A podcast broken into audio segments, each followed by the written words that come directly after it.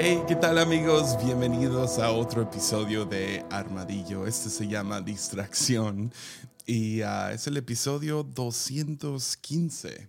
Y ah, ya, ya, nomás me queda reír. Anoche vine, ah, hemos tenido dos semanas muy intensas, por eso no ha habido episodios de Armadillo, pero finalmente pude entrar, sentarme, grabar grabé todo el episodio, sentí que, estuvo súper bien y luego tomé la SD, lo metí en mi compu y no funcionó. Y luego ahorita en la mañana vine súper temprano, seis y feria de la mañana para poder grabar, ya son las 7.45. Entonces, ah, se imaginan la frustración, espero que tercera sea la vencida, parece que ya todo está funcionando bien, otra SD para, para hacerlo funcionar, pero pero sí, estoy emocionado por, esta, ah, por este episodio. Me gustó mucho el de anoche, el que hice para mí solo. oh, man. Pero uh, sí, súper contento. Uh, este, es un episodio, otra vez, es uno de esos episodios donde digo, es más barato grabar podcast que ir a terapia. Ah, genuinamente es una enseñanza para mí. De hecho, si pueden ver, los que están viendo, ah, tenemos aquí mi libreta naranja. Este, este no es una libreta para prédicas, ah, es mi libreta personal donde escribo diferentes cosas que Dios me habla o no sé, algo que digo, tengo que grabarme esa. A veces Dios te habla o bueno, por lo menos en mi caso, a veces Dios me habla con, una frase, una palabra, ah, a veces Dios me habla con algún tipo de imagen, ah, alguna situación. Uh, esas usualmente me las tatúo. y a veces Dios me habla en forma de prédica. No, no sé por qué, pero no siempre se convierten en episodios, no siempre se convierten en predicaciones o enseñanzas a veces se quedan aquí y son para mí y es lo que es. Y ese lo empecé a escribir en esta libreta y dije, ok Dios, ¿qué me estás enseñando en este momento? y, fue gracias a Mimi. Mimi fue mi esposa. Ah, me dijo, e, eso lo tienes que grabar, eso tienes que compartirlo con más gente. Y ah, entonces sí, no sé para quién es, aparte de para mí, ah, pero espero Espero que Dios se hable, espero que, que, que sí, que sea para algunos de ustedes. Y, ah, pero antes de entrar, ya saben, siempre puedes apoyar este podcast en patreon.com diagonal diagonal a Jesiah Hansen. ahí está el link en todos lados. si quieres apoyar, puedes apoyar desde un dólar al mes. aparentemente necesito mejores memorias para la cámara. necesitamos mejor compu, no sé. la cosa ha sido muy frustrante. Pero si quieres apoyarlo, puedes hacer desde un dólar al mes. yo y mi familia estamos muy agradecidos con ustedes. En, los últimos seis meses han sido muy difíciles, muchas distracciones, muchas cosas sucediendo. Y la verdad es que no sé si hubiera, yo creo ah, que hubiera pausado este podcast si no hubiera sido por la comunidad de Patreon que mantiene esto andando. Entonces siento una, una presión extra seguir sacando episodios gracias a ustedes. Y si quieres formar parte de eso, en Patreon ofrecemos reuniones de Zoom. Ah, ah, no, no se conecta mucha gente, entonces está, está muy divertido. Ah, no sé, unos 20, 30 personas, entonces siempre hay chance para hablar. Eh, tratamos de no, no terminarlo antes de que todos los que tienen la manita arriba hayan hablado, preguntado, etcétera, se pone muy chido. Y también si apoyas desde 5 dólares al mes, hay, hay más de 35 ya episodios exclusivos, acceso a todos los Zooms anteriores o, muchos de, algunos se pusieron muy privados y, y, no sé si sería prudente compartirlo con todos, pero uh, sí se pone muy chido. Y si dices, ah, man, no puedo no puedo apoyar en ese momento. Yo, lo entiendo, no hay ninguna bronca. Ah, puedes apoyar compartiendo eso, uh, nomás sacando, uh, sacando esta, este video al, al, mundo en tus, en tus redes, compartiéndolo en, sí, donde tú puedas. Entonces, eso sería genial. pero mucho de eso, sé que comienzo todos los episodios diciendo eso, pero uh, sí, entremos a, esta, a este episodio y sí, como les digo, es algo que Dios me está hablando a mí en este momento, es algo que, que resuena fuerte en mi corazón y uh, por la temporada en la que estamos. Entonces, ¿por qué no comenzamos con esto? Uh, diría mi buen amigo Leo Lozano, eh, no me estoy riendo porque es un buen amigo, es no es tan cliché. Pero diría, ah, todos estamos creciendo. Y sí, es cierto. Ah, es cliché por algo. Todos estamos creciendo, todos estamos en, en algún tipo de proceso uh, en, en, nuestra vida. Estamos madurando, estamos avanzando y, y ese es el chiste, ¿no? O sea, cada año queremos mejorar en algún tipo de, de manera y no siempre se ve como, como esas gráficas que, que tenemos que que, que, la línea siempre va hacia la derecha y para arriba. No, no es tanto así, pero, pero tú y yo vamos madurando como un buen vino o como... Uh, o como un caldo que lleva tres, cuatro días cocinándose, o el mole de Puyol, ¿verdad? Que lleva quién sabe cuántos años ahí cocinándose. Estamos, estamos creciendo, la Biblia nos llama. Eh, usa diferentes metáforas, como, como estamos caminando una jornada, somos como peregrinos subiendo una montaña, ah, corriendo una carrera. Ah, otras analogías uh, sería como, como un árbol plantado a un lado del río y damos fruto y todo esto toma tiempo y, y, y queremos eso. Y una de las maneras que me ha ayudado ver este proceso, uh, no nomás es personal, sino en mi relación con Dios, es yo quiero seguir aprendiendo y conociendo a Dios cada día más y más. Uh, y, y la cosa es esta, no es que Dios cambie, pero vamos conociendo aspectos nuevos de Dios porque es eterno, es, es, es infinito. Entonces cada vez que, avanzamos en nuestra relación con Dios es como entrar a un cuarto nuevo, una habitación nueva de quién es, ¿verdad? Y entras a una nueva revelación. Um, espero a tal grado, como me ha pasado a mí, donde te vas atrás, uh, ves, no sé, yo, yo tengo la dicha de poder ver mis predicaciones del 2008, ¿verdad? Y, uh, y, decir, wow, ok, yo pensé que eso era grande y era una gran revelación y wow, ok, chido, Dios, Dios, Dios me ha llevado hasta aquí. Entonces, una de las maneras que me gusta verlo es como si vamos de A a B a C a D, etcétera, etcétera, hasta Z, ¿no?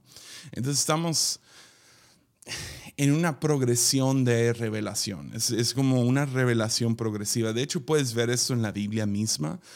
Tú empiezas con Abraham y Abraham no conoce mucho acerca de Dios. Uh, de hecho, tú y yo, por más que te vuele la cabeza esto, sabemos mucho más acerca de Dios que Abraham. Abraham vive en completa oscuridad acerca de quién es este Dios. Por eso ni, ni, ni, parpadea un segundo cuando este Dios le pide sacrificar a su hijo, porque eso es lo que hacen todos los dioses. Ah, ok. Y nomás lo acepta como tal y se da cuenta que no, que ese no es un Dios que pide sacrificio humano y aprende algo. Y luego tenemos a, a, Moisés, ¿no? Y nos da la ley. Y luego tenemos los profetas, los salmistas, diferentes uh, pensadores y, personas que tuvieron una, una revelación más progresiva que sus antepasados. Entonces hay una progresión a, a conocer a quién es Dios y o sea, de la manera más grande y espléndida tenemos a Jesús. Pero luego tenemos gente como Pedro y Pablo y Juan que, que ahora desmenuzan, ok, quiero conocer más acerca de Jesús. Y ahora tú y yo, dos mil años después de todo esto, seguimos conociendo más y más acerca de Dios. Es, es una revelación progresiva, A, B, C, D, etcétera, etcétera, etcétera. Pero lo, lo loco que sucede por lo menos en mi experiencia, es que cuando yo siento que, y lo digo entre comillas, siento que avanzo y me voy, digamos, de A a B en mi revelación de quién es Dios, quién soy yo, cómo está nuestra relación, es, es muy fácil y muy tentador cuando estás en B, mirar a los que están en A y juzgarlos como, como tontos como, ay, no saben nada y quieres enseñarles y vente y jalarlos. Dios ya nos dijo esto, vente para acá y jalarlos a B y, y arrastrarlos hacia donde estamos. Al mismo tiempo mirando a los que están a lo mejor en C y decir, no, esos están locos y son herejes y lo que sea. Es muy fácil caer en esa trampa de, de juzgar y, ver a los que están, ya sea, y otra vez digo entre comillas, quiero mantener esto sin mucha, sin ser demasiado duro, ¿no? Yo no sé dónde estoy en el ABC, yo no sé dónde otros están en el ABC, pero es muy fácil juzgar a aquellos que aún no han recibido algún tipo de revelación de su vida, de su relación con Dios o de Dios mismo y al mismo tiempo juzgar a aquellos que sentimos que han cruzado la raya. Y en medio de todo esto, ah, es, es, es, es fácil que te pase por alto lo que Dios realmente está haciendo. Entonces, ah, Twitter es como uno de los portales al infierno, ¿verdad? Un portal más grande a lo mejor es Facebook aquí en Latinoamérica, pero Twitter ahí se le acerca. O sea, no, no quieres entrar a Twitter ah, sin tener la piel un poco más gruesa. Ah, te están escupiendo todo el tiempo opiniones de otros, aún gente que no sigues. Ah, pero de vez en cuando encuentras algo bueno y por eso te quedas, ¿no? Un video de un, de un guajolote durmiendo y wow, qué chido, o lo que sea. Y, ah, pero de vez en cuando uh, que una opinión buena, a alguien que sigues o alguien que, que no sigues, pero retuitearon, comparte algo fregón. Y él, eh, hace unos días, ah, ni sé cuál es la cuenta porque no la sigo, nomás vi un retweet, ni sé quién hizo el retweet. Y lo leí y dije, ah, qué bueno. Pero luego es, estas palabras se quedaron bien, no sé, que cayeron con mucho peso en mi corazón. Y lo que era, lo que esta persona compartió, fue una predicación de Meister Eckhart, um, que ahorita vamos a llegar a él, acerca de la historia de Marta y María. Ahora, yo he predicado la historia de Marta y María, ahorita lo vamos a leer. Yo creo que he predicado acerca de esta historia probablemente 100 veces, ah, probable, no sé, ah, pero sé, me consta que tengo como seis o siete diferentes versiones de esa, historia. Y es lo, es chido de algunas historias de la Biblia, es que son como un, un pozo profundo de sabiduría. Puedes releerlo y te habla acerca de otra, otro aspecto o algo te habla y, y sacas de ahí. Por eso no lees la Biblia y dices, ah, ya leí ese libro. lo, lo, lees y lo vuelves a leer y lo vuelves a leer y sigues sacando estas joyas, ¿no? Porque no nomás es relevante, es, es profético y, y, te habla dónde estás en este momento. Por lo menos si, si le das chance. Pero ah, en Lucas 10 ah, leemos esta historia. Ah, Lucas 10, 38 al 42. Dice, durante el viaje a Jerusalén, Jesús y sus discípulos llegaron a cierta aldea donde una mujer llamada Marta los recibió en su casa. Su hermana María se sentó a los pies del Señor a escuchar sus enseñanzas, pero Marta estaba distraída con los preparativos para la gran cena. Entonces se acercó a Jesús y le dijo, Maestro, ¿no te parece injusto que mi hermana esté aquí sentada mientras yo hago todo el trabajo? Dile que venga a ayudarme. El Señor le dijo, mi apreciada Marta, estás preocupada y tan inquieta con todos los detalles. Hay una sola cosa que, por la cual, por la que vale la pena preocuparse. María la ha descubierto y nadie se la quitará. Ya. Entonces, las otras versiones que yo he predicado siempre tiene un tinte y es el, el, el versus, la rivalidad uh, entre Marta y María. Es como que Dios, como que Jesús toma a Marta y le dice, hey, hey, hey, hey, ¿qué andas en la cocina? Ven a estar a mis pies como María lo hizo. Ese siempre ha sido más o menos como lo manejo. Uh, tengo algunos los escribí aquí. una versión de, de, las predicaciones que he dado fue una acerca del legalismo y espiritualidad. No seamos legalistas y que todo tiene que estar en orden y trabajo, trabajo, trabajo. no, no se trata de tus obras, se trata de pasar tiempo con Jesús. Algo por el estilo. Otro que, que he predicado es contemplación y acción, uh, como María está contemplando a Dios y, su oración no, es para mover nada, pero está distraída, está Marta trabajando y tomando acción. Ah, otra fue hospitalidad y presencia. Entonces, como pueden ver, es, el versus, ¿no? Es uno contra el otro, uno contra el otro. Pero una de las cosas que me ha caído el 20, que, que he agarrado la onda, es que Jesús rara vez lo veo o a lo mejor puedo decir con confianza, nunca lo veo, ah, creando rivalidades entre prójimos, en este caso dos hermanas. No, no está interesado en crear una rivalidad porque al final del día los dos, las dos son de admirarse. Ya, De hecho, somos, somos llamados a amar a Dios Claro que sí, pero Jesús mismo es el que pone otro mandato justo ahí, que es amar al prójimo. Y, uh, amando al prójimo por amar y estar con Dios. Entonces queremos amar a Dios, claro que sí, pero la manera que amamos a Dios realmente es amando al prójimo, pero no podemos amar al prójimo correctamente sin amar a Dios. Pero la manera que se ve ese fruto es amando al prójimo. ¿Ves? está ligado los dos.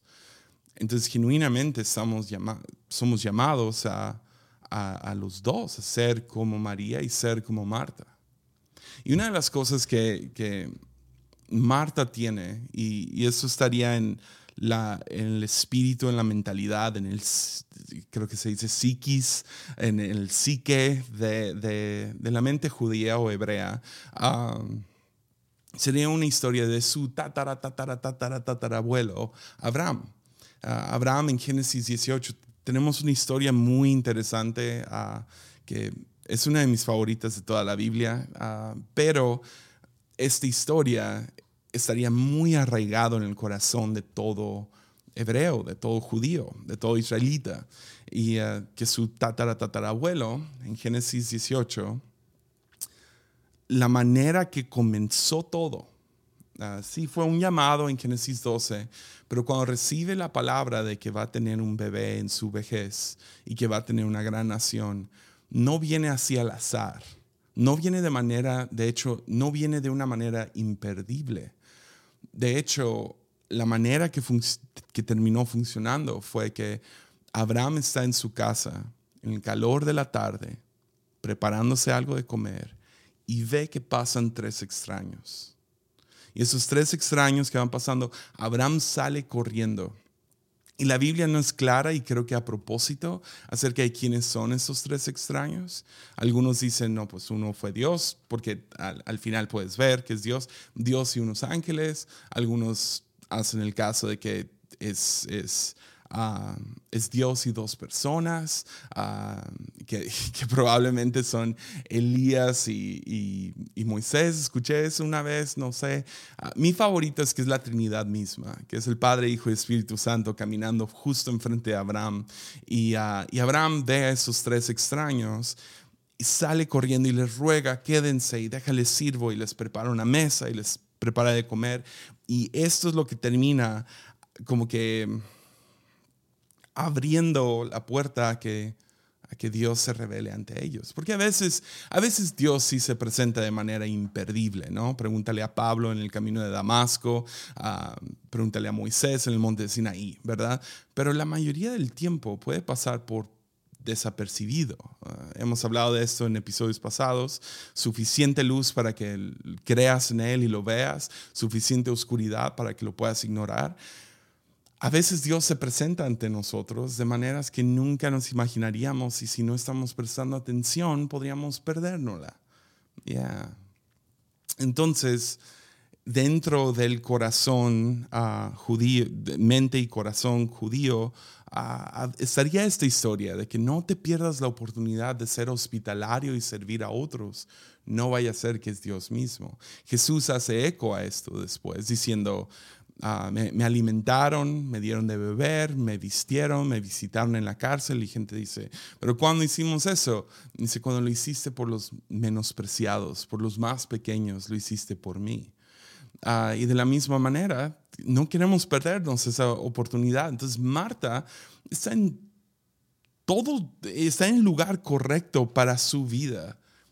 Eh, ella toma ese rol en serio de ser como su antepasado Abraham, de servir a, Jesús, este rabino que, que me imagino que tenían estos como que ah, sospechas de que ese es el Mesías, este es el Hijo de Dios yo quiero servirle con todo mi corazón y si van a venir a mi casa, yo soy la hermana mayor, esa es mi casa, voy a atenderles como, como el rey que, que es. O sea, quiero, quiero darles una cena que se merecen.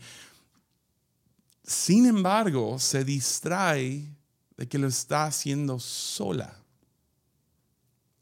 Su hermana María está ya, está sentada. No, no, no, no. ¿No, no, te acuerdas de Abraham? No, no, no, ven, ven a la cocina, ayúdame. Eso no es una mujer simplemente frustrada, pero me imagino que su corazón está, hey, ah, quiero, quiero que sea mi hermana involucrada en esto. Y además es injusto. Yo ando aquí haciendo todo esto y mi hermana no está ayudando y ah, ¿por qué no está acá en la cocina conmigo? Y Jesús, pues, la confronta. De hecho, Marta no está necesariamente mal. Ella hubiera podido hacer un escándalo y podrías leer esto como si hizo un escándalo, pero a mí se me hace claro que llegó con Jesús. Me imagino que lo apartó. Marta no está mal. Después la vemos haciendo exactamente lo mismo. Tres historias después, Jesús visita esta casa tres, tres veces en los evangelios. Esta vez, luego cuando muere y resucita Lázaro, parece ser el hermano menor o algo así. Y luego una tercera vez antes de irse a ser crucificado, donde María ya ahora lo entiende al 100 y ella derrama el perfume sobre Jesús. Pues vemos a Marta otra vez sirviendo, no hay nada de malo. Y ahí Jesús no le dice, Marta, ¿de qué hablamos la vez pasada? No, porque ahora está integrada, está haciendo lo correcto. Entonces, no simplifiquemos esto como un mensaje de rivalidad, de Marta contra María. Somos llamados a los dos.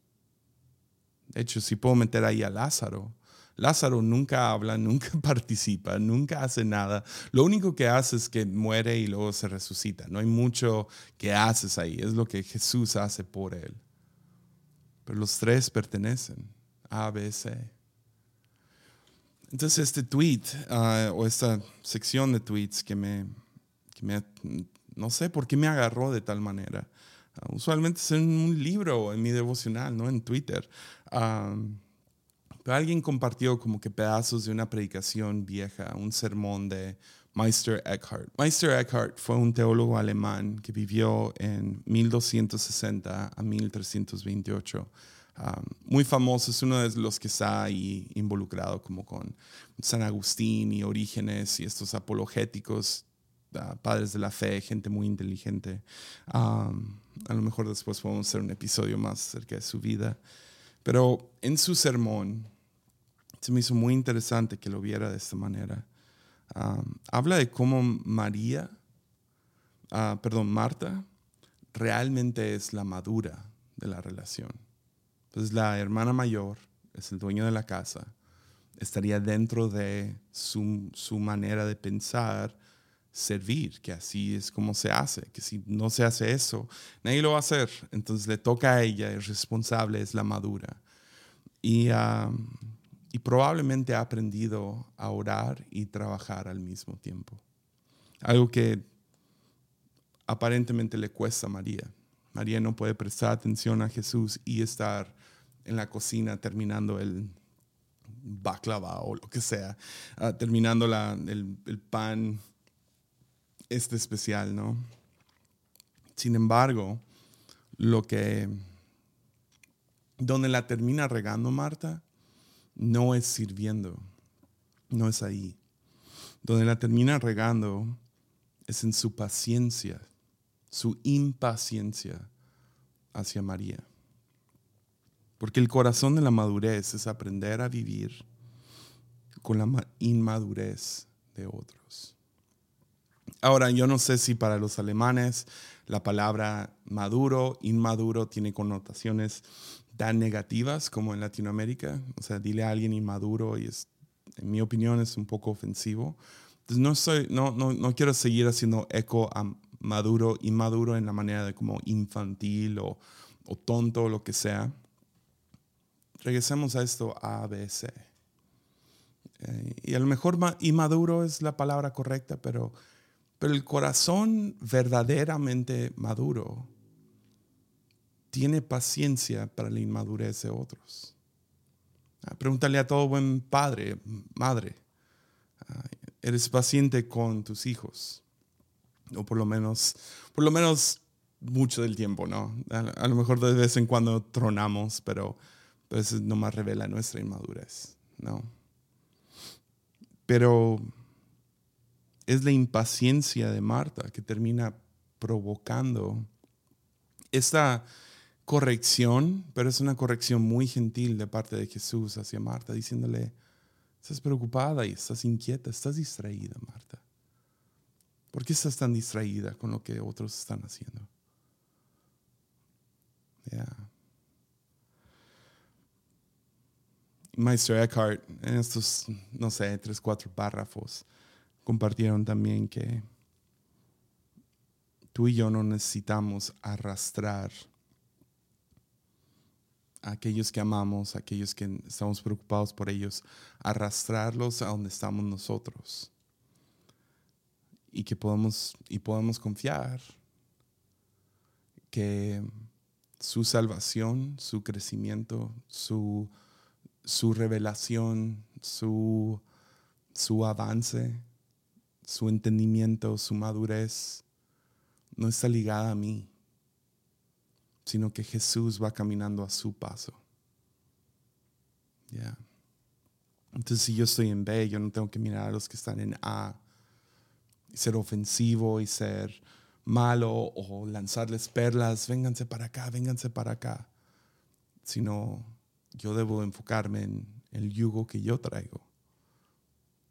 Casi le puse a este episodio yugo desigual, porque ah, eso quiero hablar, pero no lo hice porque hubieran llegado un montón de jóvenes de, ¿se puede tener una novia que no es cristiana? ¿Verdad? típico de, yugo desigual, el lenguaje de eso. Pero, pero es exactamente esto de lo que está hablando Meister Eckhart de que cuando yo le pongo un yugo a alguien más, siempre va a ser desigual. Porque si yo estoy avanzado o ellos están más avanzados que yo y yo trato de ligarme a ellos, el yugo está desbalanceado. A alguien le va a caer ese peso y al otro lo va a estar arrastrando. Pero Jesús nos llama a cargar su yugo. En mi, mi, en mi conexión, caminando a mi paso junto con Jesús ese es el que es fácil y ligero. No cuando yo como pastor o yo como padre o yo como esposo quiero ahora poner un yugo sobre aquellos que amo, sobre aquellos con los que estoy frustrado. No, no, no, tú tienes que pensar igual que yo. Tú tienes que seguirme a mí. Así no funciona. Y es donde la regamos muchos pastores. Queremos ponerle un yugo, no, no invitarlos a tomar el yugo de Jesús, que Jesús va a caminar con ellos y confiar que Dios va a hacer su trabajo en ellos a su debido tiempo. Van a dar su fruto y tengo que confiar que Dios, no, yo, yo ahí estoy de juzgón. ¿Por qué no estás en la cocina conmigo? ¿Por qué no haces las cosas igual que yo? ¿Por qué no piensas igual que yo? ¿Verdad? Entonces termino poniendo un yugo sobre sus vidas y no es un yugo fácil y ligero. Usualmente es desbalanceado y pesado. Entonces Jesús la detiene. Aquí en, la NTV dice mi apreciada Marta, pero en el original Jesús dice Marta, Marta. Marta, Marta. Jesús hace eso dos, tres veces. Y usualmente cuando Jesús usa el nombre dos veces, cuando le habla a otros, Marta, Marta, y les dice por dos nombres, usualmente tiene que ver con que hay alguna fragmentación en ellos. Entonces podríamos leerlo como Marta, Marta, Marta, Marta, Marta, cálmate. O podríamos leerlo como Jesús hablándole a los dos lados.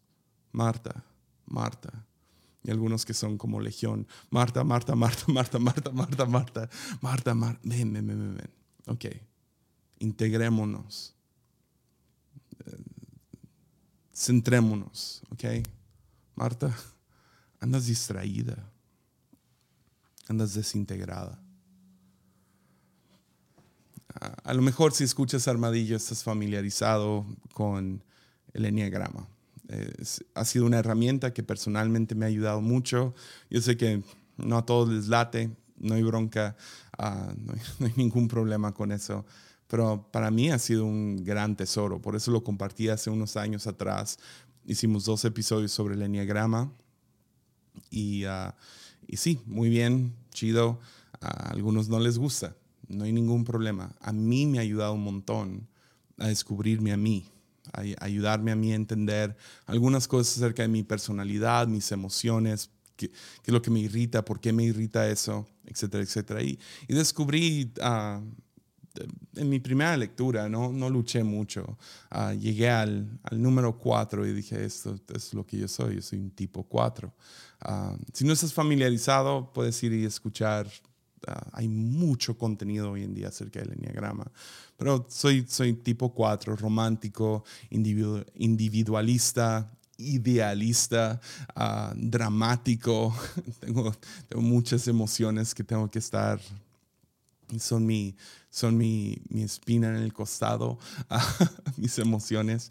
Ah, pero algo que me ha ayudado a entender, no, no ando bien es que el 4 cuando se desintegra, cuando está mal, cuando algo, cuando estás fragmentado y distraído en tu ser, en tu alma, en tu espíritu, el 4 empieza a tomar atributos del tipo 2. El tipo 2 es el servicial, el que prepara la mesa, el que siempre, siempre es el que está encargado de la, mesa, de, la fiesta, está ahí para servir a otros, dar a otros, etc. Pero cuando se vuelve, cuando, cuando se desintegra el 2, empieza a reclamar. Y el 4 empieza a tomar características del 2. Ah, por eso son las flechas del enneagrama, no es un pentagrama, son las flechas. Y ah, el 4 se va a 2 en desintegración. Y los últimos seis meses es, difícil, ah, que no puedo contar todo, porque involucra a terceros y pues no está chido. Pero ha sido seis de los meses más más difíciles personalmente hablando. Ha sido brutal ese tiempo. Ah, no me acuerdo de un de una temporada que me sentí más menospreciado, que me sentí más solo, que me sentí más frustrado y distraído en mi vida. Los últimos seis meses han sido difíciles y he tratado de mantenerme íntegro y todo bien. Muy chido porque hay algunas cosas muy buenas. Ah, mi matrimonio va súper bien, mi, relación con mi hijo. Siento que mi hijo está avanzando muy chido y cosas muy buenas están pasando en su vida. Mi relación con mis padres nunca ha sido tan buena. Mi papá es mi pastor, entonces con mi pastor nunca ha sido tan, tan bueno como ahorita. Y al mismo tiempo hay tantas cosas que desmoronándose alrededor, que es muy difícil y me siento constantemente decepcionado, menospreciado, ah, solo. Eh, hemos llorado bastante, yo y mi esposa, en los últimos meses. Uh, nomás ha sido en sí una temporada muy complicada, confiando que al final de todo esto vamos a salir con oro en las manos y, ya, cosas buenas vienen, pero ahorita no ha sido fácil. Y por lo mismo, yo sé que no ando bien cuando empiezo a reclamar. Ahora, no lo hago en voz alta. Gloria a Dios, he tenido la, el dominio propio de no escribirle a alguien, de no reclamarle a alguien directamente. Pero la batalla interior en, en mi vida, en mi ser, es yo hice esto y esto y esto y esto por ustedes, he hecho lo otro, he dado esto y, ahora no me la devuelven y yo merezco más y me siento ba, ba, ba y esto y lo otro. Y cuando leí este tweet y fui a leer la historia, cayó como una tonelada de piedras en mi, en mi corazón. Jesse, Jesse. Jesse, Jesse, Jesse. Andas distraído. Andas por todos lados. Andas desintegrado. No andas bien.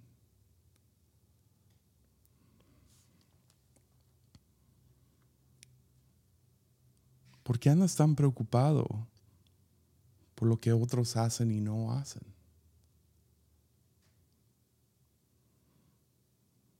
Tú enfócate en lo tuyo y en lo mío. Y eso fue. Y me, me tumbó eso. Fue como, Jesse, Jesse, andas distraído y fragmentado. ¿A ti qué? ¿A ti qué es lo que anda haciendo María? Porque ves, lo que empieza a suceder es que uno siente que pierde el control, situaciones llegan, pierdes el control y empiezas a hacer planes de vida por otros. O quieres nomás tener gente a un lado que crean lo mismo que tú, que estén en el mismo proceso que tú, que estén viviendo lo mismo que tú. Entonces, en vez de recibir esa solidaridad, tú quieres forzar esa solidaridad. Estoy en la cocina cocinando porque llegaron 12 hombres a mi casa y nadie más va a hacer la comida. No podemos pedir Uber Eats, eso no se va a inventar por otros dos mil años. María. Alguien tiene que cocinar, ven a la cocina conmigo. Ah, no, no. Todavía no te cae la revelación de lo que nuestro antepasado Abraham hizo te la vas a perder, te la vas a perder. Y no es justo, aquí estoy, aquí estoy quebrándome la espalda. Distraído. Entonces, en buena onda no sé para quién es, pero sé que algunos pastores tienen que escuchar esto. Me sucedió algo hace, hace años y a lo mejor es un ejemplo un poco extremo, pero sí, les prometo que sucedió, tengo testigos. Ah, pero hace años estuve visité una iglesia y la, pastora de la nada se empieza a abrir conmigo y, acerca de, qué tan difícil es ahí. Y siempre es, toda ciudad, ah, toda ciudad es la más difícil para plantar una iglesia. Es simplemente el caso. Todos los pastores piensan que su lugar es el más difícil, ¿verdad? Es el, es el clásico, no sé si han visto este TikToker, el de, el de mm, eso no es nada. Ya, es así. Ah, pastores todo el tiempo están tratando de ganarse unos a otros de que su ciudad es la más pagana, es la más difícil, no hay dinero, no hay gente, no hay nada, no hay nada, ¿verdad? Y, uh, y sí, ella estaba haciendo eso y ya, ya aprendí a como que ser un poco más empático acerca de eso. pero esa mujer empieza a abrirse y qué tan difícil es y pero lo más difícil fue que una iglesia cerca de la de ellos abrió y era una iglesia llena de herejes. Pero, o sea, no puedo ni exagerar qué tan feo habló de esa otra iglesia. Esa otra iglesia eran paganos, estaban llevando gente al infierno. Pero resulta que esta, esta iglesia, algunas familias de su iglesia, de, la, de esa pastora, se habían ido a esa otra iglesia. Entonces ella, junto con el equipo, empezaron a orar. no me acuerdo qué día, digamos viernes, todos los viernes se juntaban a orar de que Dios y su juicio cayera sobre esta iglesia pagana. Y oraron que se cerrara la iglesia. Y hay detalles que no quiero contar para no quemar a nadie. Pero ella empezó a orar y orar y orar, que se cierre, que se cierre, que se cierre, que se cierre. Yo no, yo no sé cuánto tiempo oraron, pero eventualmente cerró. Y me dijo, hicimos fiesta. O sea, nos juntamos, celebramos, agradecimos a Dios que esta iglesia de paganos se haya cerrado. Y me acuerdo nomás como con el pésimo sabor de boca. De, eso no me, no me suena a Jesús. No sé, no sé tú, pero no me suena a Jesús. Y esta historia, nomás de la nada, regresó a mí. Pastores, y yo entiendo, algunos pastores pierden gente, se van a otra iglesia y sientes que, que ya perdiste a esa persona. Y duele, y caminas años con esa persona, etcétera, etcétera. Yo entiendo, duele. Pero lo que, lo que creo que me dejó un tan mal sabor de boca es que yo también me veo medio proyectado en esta mujer. O sea, yo nunca oraría que se cerrara otra iglesia, pero lo que sí es cierto de esta mujer y de mí, y a lo mejor dos, tres de los que están escuchando, es que a veces tenemos suficiente fe, confianza, confiamos suficiente en Dios para recibir su misericordia y paciencia porque la necesito. Necesito que Jesús sea paciente conmigo. A veces no, no, nomás no la agarro, ¿verdad? A veces no lo veo, a veces no lo siento. Y necesito que Dios sea paciente conmigo. A veces me canso, me aporreo, me, caigo. Necesito su misericordia. Que sea misericordioso conmigo y no demandante. Necesito que me guíe, camine a mi paso, que me apoye, que me ayude. Y tengo la fe y la confianza, y esta señora me imagino que también, a recibir la misericordia y la paciencia de Dios. Pero no tenemos la suficiente confianza para ahora nosotros dar esa misericordia y paciencia a otros. Un aspecto de la historia de Marta y María es que Marta está distraída con lo que está haciendo María, ¿verdad? Allá está, debería estar aquí, pero está allá. Y creo que una de las verdades que podríamos sacar de esta historia, basado en lo que dice Meister Eckhart y lo que Dios me está hablando ahorita a mí, es aprender a vivir con paciencia hacia aquellos que juzgamos como inmaduros juzgamos como que ah, todavía no agarran, no agarran la onda. Y buena onda es, es, es egoísta no confiar en la obra de Dios, que no está directamente ligado a mí. Porque ves, te la terminas creyendo pensamos que nosotros somos el Mesías, ¿no? Pensamos que nosotros y nuestra opinión es la que importa. Que nuestra revelación de quién es Dios y qué es lo que hace y qué, ah, cómo debemos de actuar ante Él y hacer y lo que sea. Y pensamos que el mundo gira en torno a nosotros. Y me da mucha, mucha vergüenza y odio que estoy grabando esto por segunda vez porque me, me duele confesarlo, pero ese es donde estoy un modo egoísta, pensando que Dios no puede hacer su obra en sus vidas sin, que, sin, sin yo meter ahí mi opinión. Mucho ruido en mi alma que me tiene a mí distraído, desintegrado, fragmentado, es porque no confío que Dios puede salvar sin mí. Y me da mucha vergüenza confesar eso. Entonces escucho este susurro. Jesse, Jesse. ¿Por qué andas tan preocupado y tan inquieto con todos los detalles? ¿Con dónde está María? Con... No, come on. ¿Y sabes por qué sé que esto no se trata de servir en la cocina cuando deberías estar a los pies de Jesús?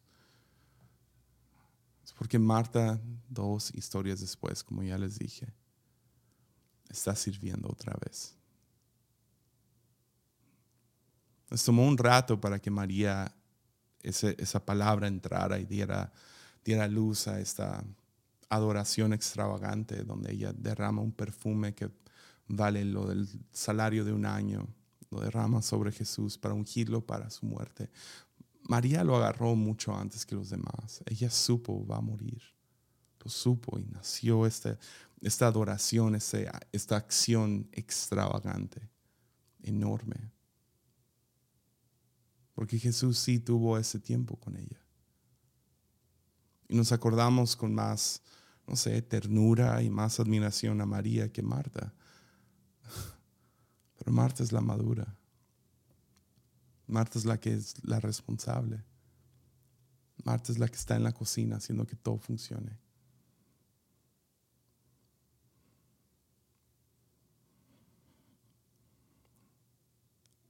Entonces, Jesse, Jesse, Marta, Marta, bájale al ruido. Come on.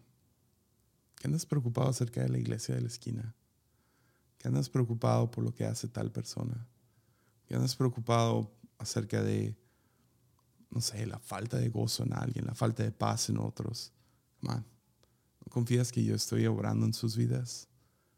Que yo voy caminando a su paso, que yo no tengo prisa para ellos.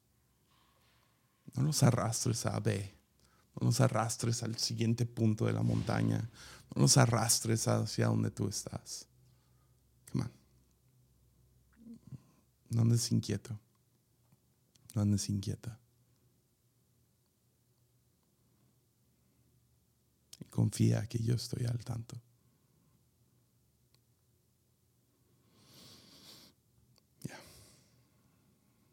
Entonces sí, Marta, Marta, Jesse, Jesse, fulano, fulano, todos los que están escuchando.